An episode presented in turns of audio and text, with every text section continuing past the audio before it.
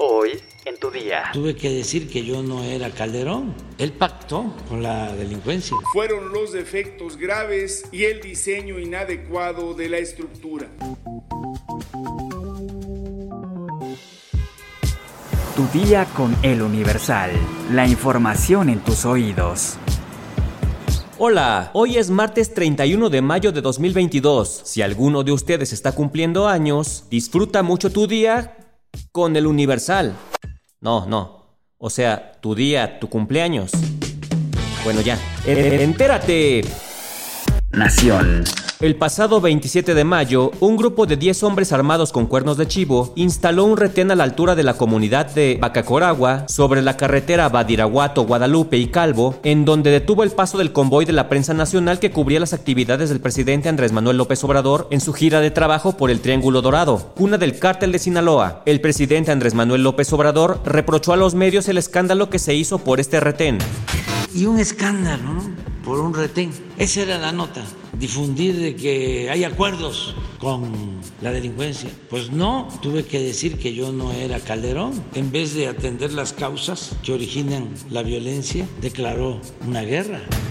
Por su parte, Kenia López Rabadán, vicecoordinadora del PAN en el Senado, mencionó que las palabras del presidente son una muestra de que claudicó ante el crimen organizado.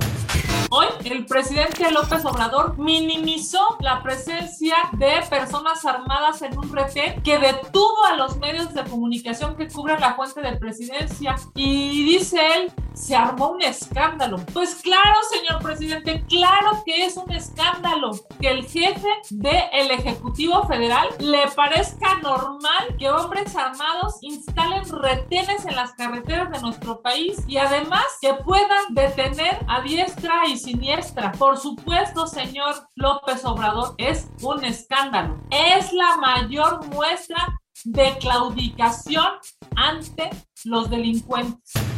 Un juez federal concedió la primera suspensión definitiva para detener por tiempo indefinido las obras del tramo 5 del tren Maya, que se ubica entre Playa del Carmen y Tulum. El juez primero de distrito en Yucatán concedió la suspensión definitiva a uno de los amparos promovidos por grupos ambientalistas que se oponen a la construcción del tren Maya, una de las obras prioritarias del gobierno del presidente Andrés Manuel López Obrador. La resolución del juez puede ser impugnada mediante un recurso de revisión y, de presentarla, será un tribunal colegiado del Estado quien resolverá si mantendrá vigente o no la medida. Metrópoli. Ulises Lara López, vocero de la Fiscalía de la Ciudad de México, dio a conocer que la tragedia del desplome de un tramo de la línea 12 del metro fue por los defectos graves de la construcción y el diseño inadecuado de la estructura.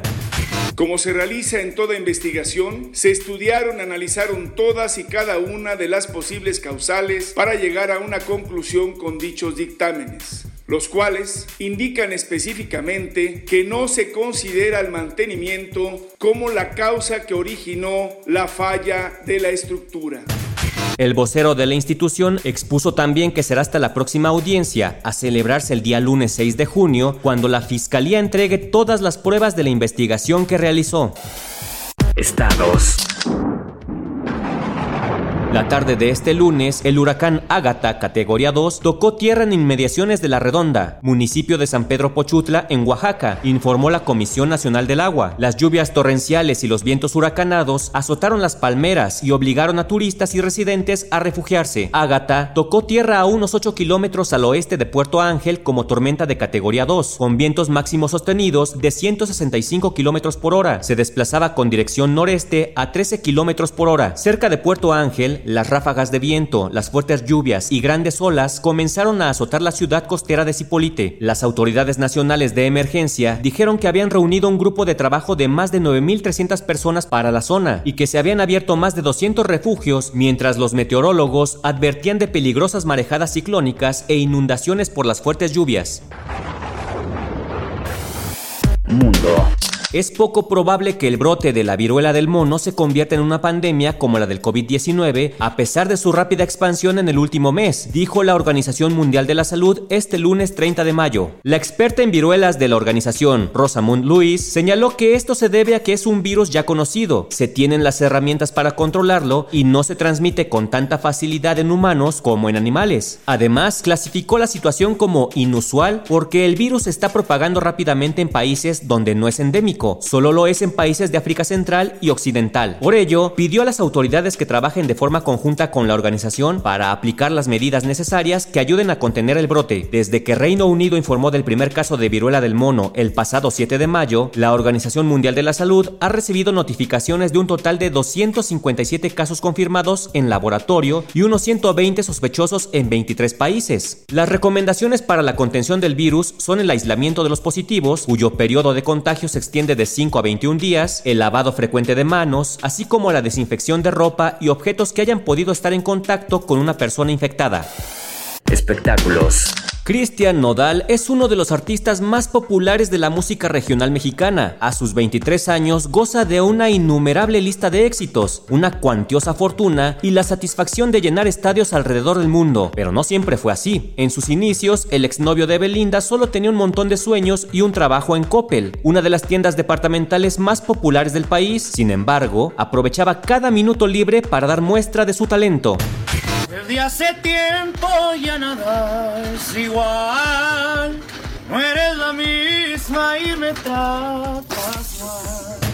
Nodal cuando trabajaba en el corporativo de Coppel, antes de Belinda. Es el mensaje que acompaña uno de los videos que circulan en redes sociales, en donde se deja ver un joven Nodal interpretando Adiós Amor, el tema que lo hizo famoso, pero lo que realmente llamó la atención es que luce un atuendo muy sencillo y los característicos tatuajes de su rostro todavía no existían. Viendo a Nodal, entonces el chente del Oxo también tiene probabilidades de éxito.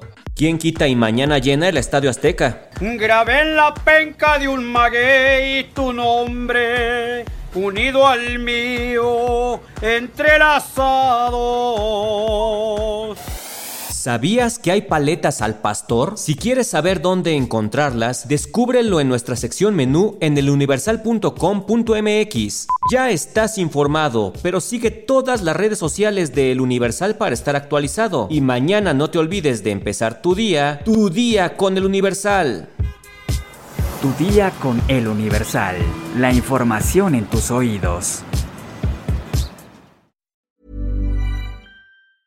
Hi, I'm Daniel, founder of Pretty Litter. Did you know cats tend to hide symptoms of sickness and pain? I learned this the hard way after losing my cat, Gingy. So I created Pretty Litter, a health monitoring litter that helps detect early signs of illness by changing colors, saving you money and potentially your cat's life. Pretty Litter is veterinarian developed, and it's the easiest way to keep tabs on your fur baby's health right at home. Go to prettylitter.com and use code ACAST for 20% off your first order and a free cat toy. Terms and conditions apply. See site for details.